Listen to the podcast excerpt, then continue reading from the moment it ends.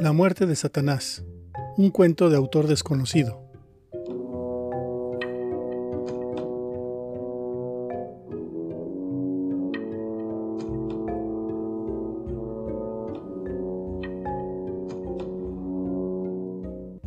Enfrente de mi departamento viven tres gatos, a los cuales llamé Satanás, Lucifer y Mefistófeles, tras agarrarles cariño después de tanto alimentarlos y lidiar con ellos cada vez que salía del departamento. Un día, hace un par de semanas, cuando salí, me encontré horrorizado a Satanás envenenado justo a la entrada del departamento. El pobre gato estaba estirado, tieso, y todavía tenía rastros de una espuma blancuzca en su boca. Asqueado y dolido por la muerte del animal, lo tomé, tieso como estaba en mis manos, lo metí en una caja y lo enterré en el parque que está enfrente del edificio. Los días siguientes a la muerte de Satanás fueron muy tristes. Era la primera vez que se me moría una mascota, y hasta los otros dos gatitos, Lucifer y Mefistófeles, lucían afectados por la pérdida de su amigo, porque no querían comer, jugar y casi ni maullaban cuando me veían.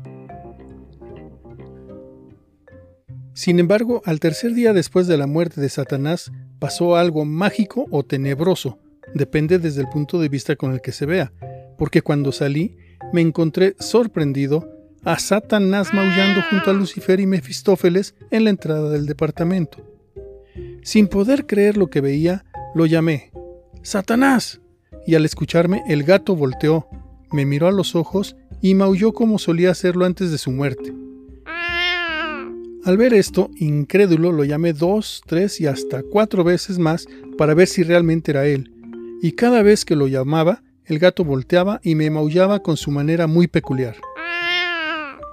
Desde entonces, Satanás sigue viviendo como si nada hubiera pasado, junto a los otros dos meninos enfrente del departamento. Y yo, a pesar de que cada vez que cuento la historia me dicen que lo desentierre para ver si el cuerpo sigue allí, Prefiero aplicar la de Schrödinger y dejar al gato en su caja.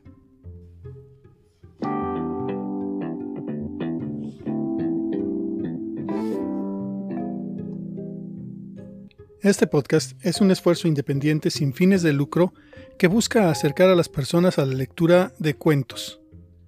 Voz Cesari Rico Galeana. Este cuento fue tomado de un libro que se llama Antología del Cuento, volumen número 4, que no tiene mayores datos.